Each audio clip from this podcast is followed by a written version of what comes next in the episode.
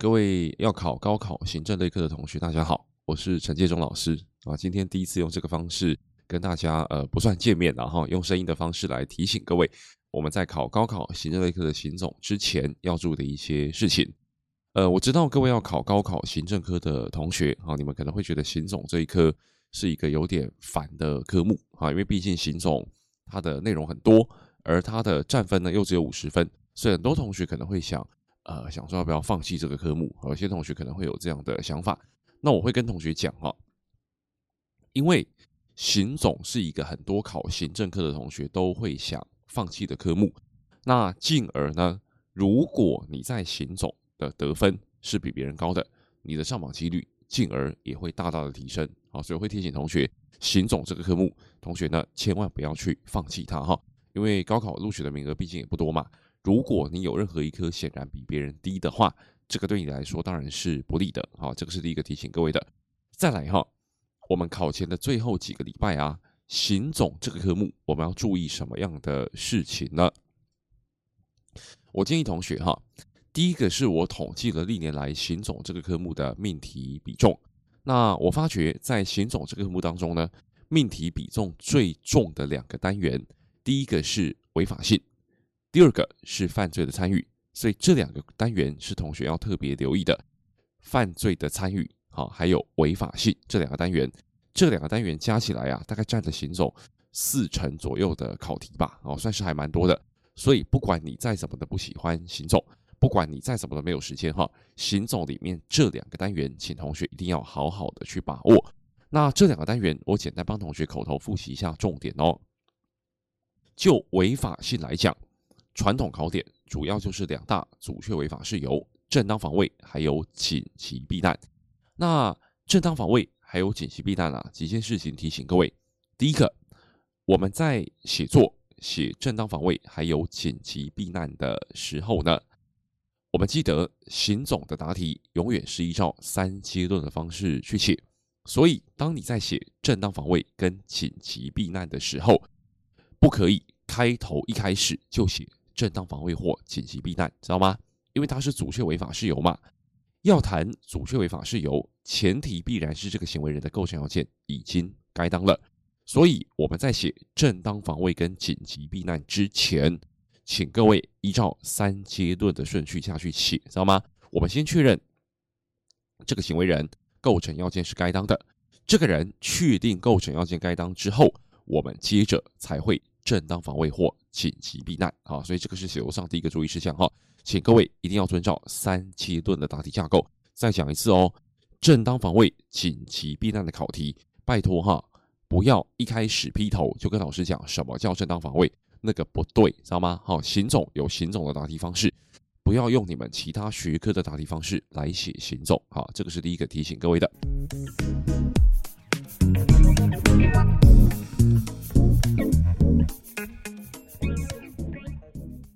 再来的话，就正当防卫来说哈，我们知道啊，正当防卫它的条文讲，要对于现在不法侵害呢，出于防卫自己或第三人权利的行为是不法的。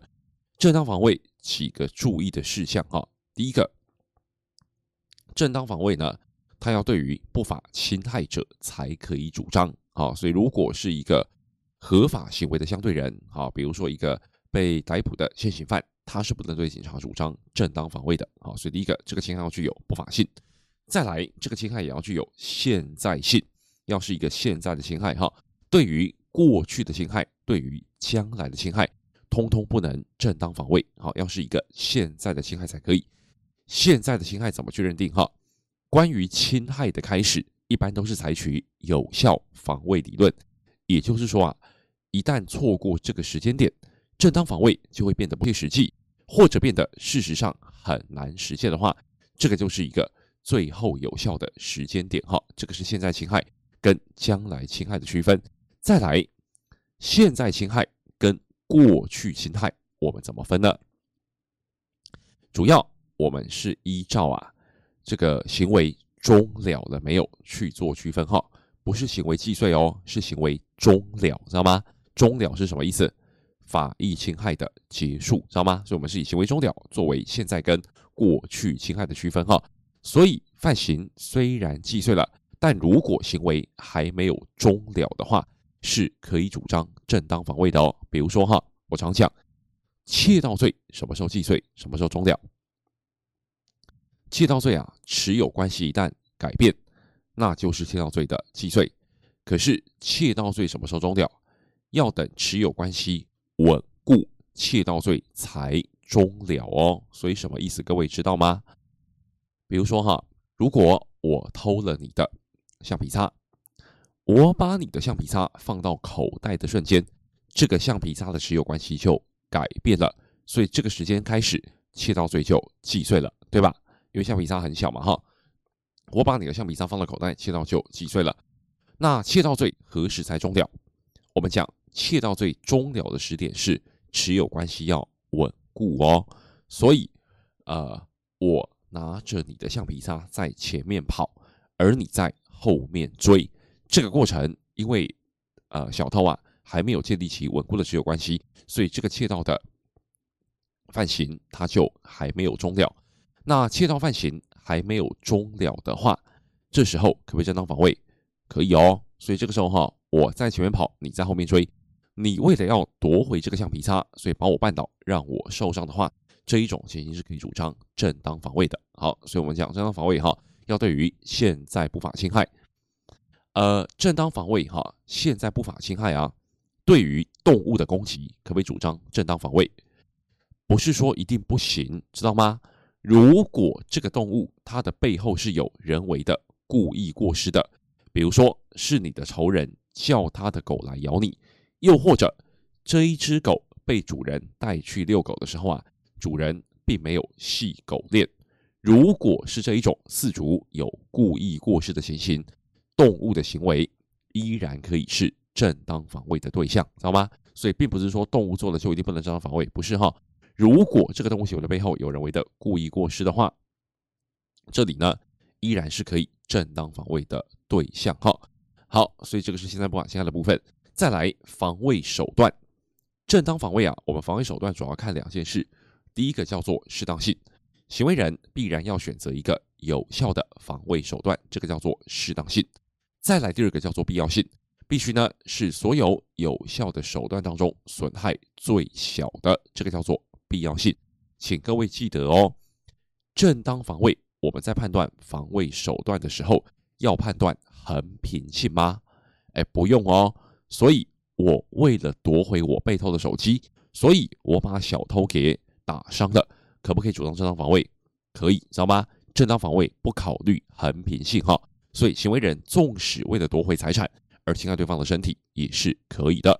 好，那除了这个之外，哈，正当防卫这边有一个东西叫做社会伦理限制，同学应该有听过它。社会伦理限制的意思就是说呢，在某些情况，哈，虽然这个防卫行为并不违反适当性跟必要性，可是，在某些情况呢，我们会限缩行为人的防卫权，这个也都是重点所在了。像比如说，哈，社会的理限制有四个子原则嘛。第一个叫保全侵害法益的极端失衡，第二个是无责任能力人的攻击行为，第三个是共同生活亲属的攻击，第四个是挑唆防卫。一旦落入这一些社会的限制的话，防卫权就会被受到限缩哈。这个我想同学应该都有读过，所以社会伦理限制的部分，它也是正当防卫传统性的考点，也请同学呢务必的去留心。再来哈，关于紧急避难的部分，很多同学会说紧急避难是正对正。哎，不对哈，紧急避难不见得是正对正哦。正当防卫，它的对象限于不法，没有错哈。但是紧急避难，被避难的人不见得全然是无辜的哦。这很多同学都搞错了哈。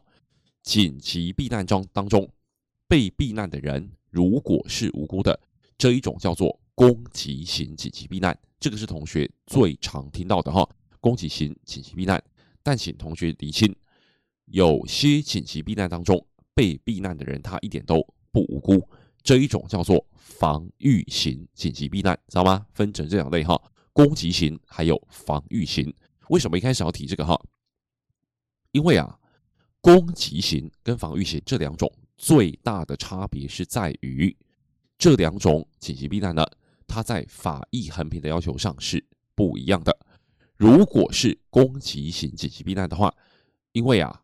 他要求，因为他是牺牲无辜的嘛，所以攻击型紧急避难，保全法益跟牺牲法益呢，两者必须要是达到大于的关系，也就是啊，行为人所保全的法益要大于行为人所牺牲的法益，这一种情况才可以主张紧急避难。好，这个叫做攻击型的紧急避难。再来哈，什么叫做防御型呢？我说了，防御型的意思是被避难的人，他本身就是危难的来源，这个叫做防御型的紧急避难。像比如说，如果有一个精神病患，他本身呃拒绝服药，那家人呢为了避免这个精神病患啊精神病发作去攻击别人，所以这个家属呢在病患不知情的情况之下，在他的晚餐当中掺入安眠药，让他可以好睡。这一种哈。被避难的人就是危难来源的这一种叫做防御型的紧急避难。那我们的说法哈，防御型紧急避难呢，因为被避难的人他就是危难的来源本身，所以在防御型的紧急避难当中，呃，原则上来讲，他没有对法医和民信做那么严格的要求哦。防御型紧急避难，只要行为人保全跟他所牺牲的利益之间。并没有显然的不相当的话，那法医很平就过得去。好，所以各位记得哈，紧急避难分成这两大类。再讲一次哈，不是所有的紧急避难都一定是正对正的关系，知道吗？像防御性紧急避难被牺牲的人，他就一点都不无辜哈。那再来强调法医衡平，保全要大于牺牲法益的是哪一种紧急避难？是攻击型，记得哈，是攻击型。好，那违法性这边呢？还有一个重点是有关错误的问题。如果是误想系列的错误，也就是呢，明明这个人没有要攻击我，我却以为他要攻击我，哈，误想防卫这一种，这个我们叫做容许构成要件错误。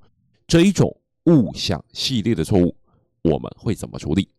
通说的看法是，阻却故意视情况改论过失犯，记得哈，误想系列的容许。构成要件错误呢，是阻却故意，是情况改论，过失犯。好，那颠倒过来，偶然系列的错误呢？行为人主观上并没有拯救法益的意思，好，并没有阻却法的主观意思，可是呢，客观上却偶然的完成了阻却违法的行为。像比如说，各位想哈，呃，小时候啊，各位应该都听过那个司马光打破水缸救朋友的这个故事，这个是典型的紧急避难嘛，我们都知道。那假设哈，司马光当时根本不知道有小孩受困水缸，他只是调皮把水缸打破了，结果意外拯救了里面的小孩，这个是什么呢？偶然避难，好，反面容许构成件错误，反面容许构成件错误，如果照通说来讲，效果是什么呢？就是没有效果，知道吗？反面容许构成件错误，照通说来讲的话，就是哈，没有任何的效果。原本论什么罪啊？就论什么罪会变成是这样哈？好，所以这是违法性的几大重点。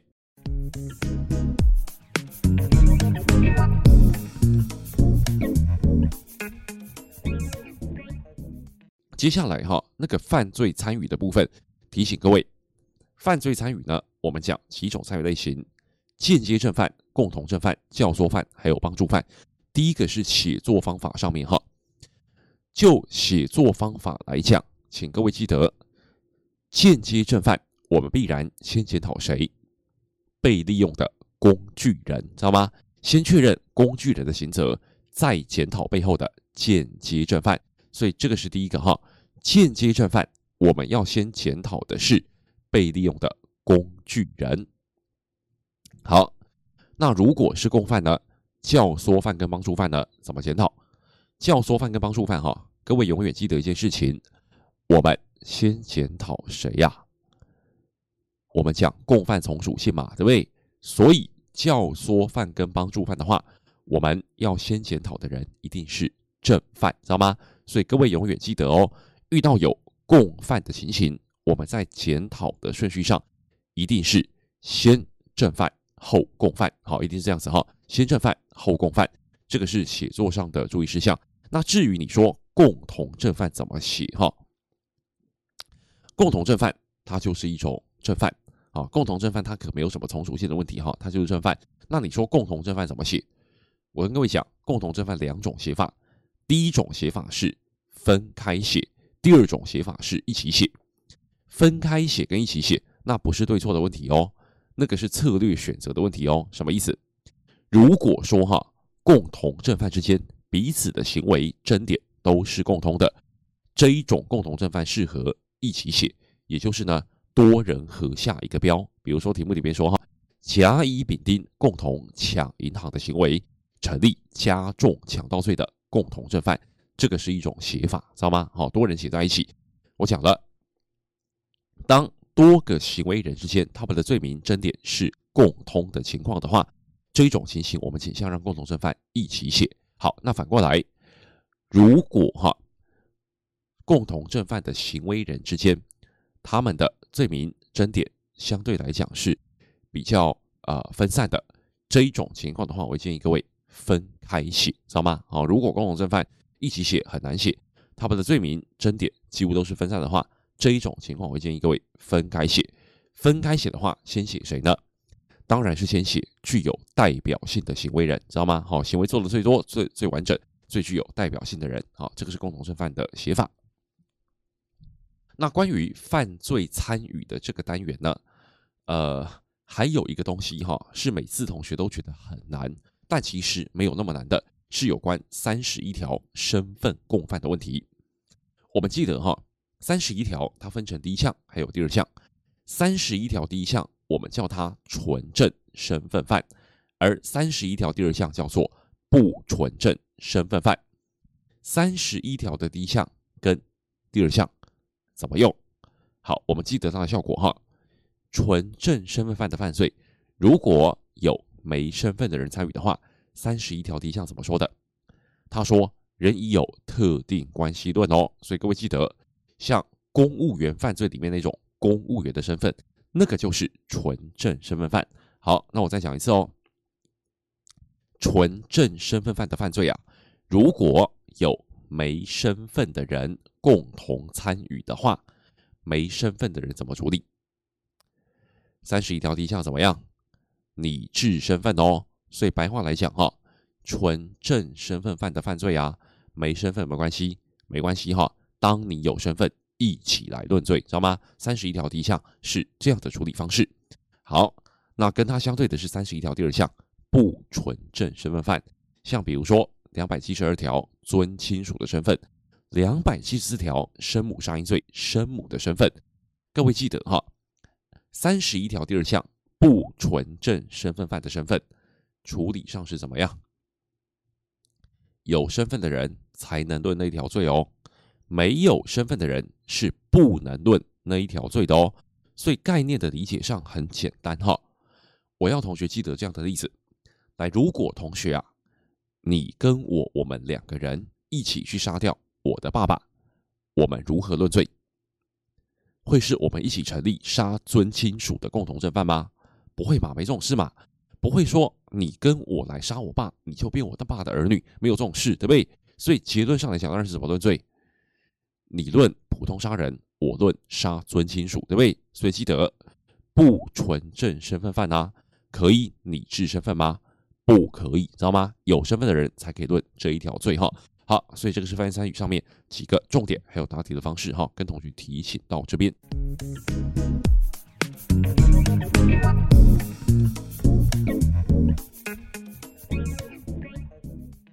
OK，所以这个是我们讲两大重点哈，第一个。是有关这个呃违法性的部分，好，正当防卫、紧急避难。第二个是犯罪的参与，这两个单元是同学一定要留心的。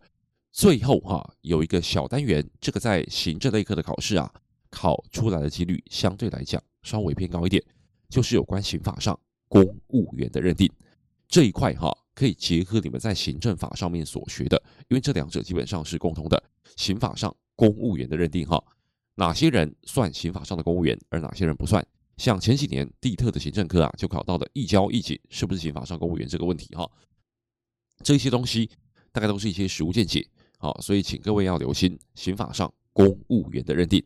各位记得哦，一个题目里面问你这些人是不是刑法上公务员的时候，你除了最后要说这些人是或不是刑法上的公务员之外，他是或不是哪一种公务员，身份授权还是委托？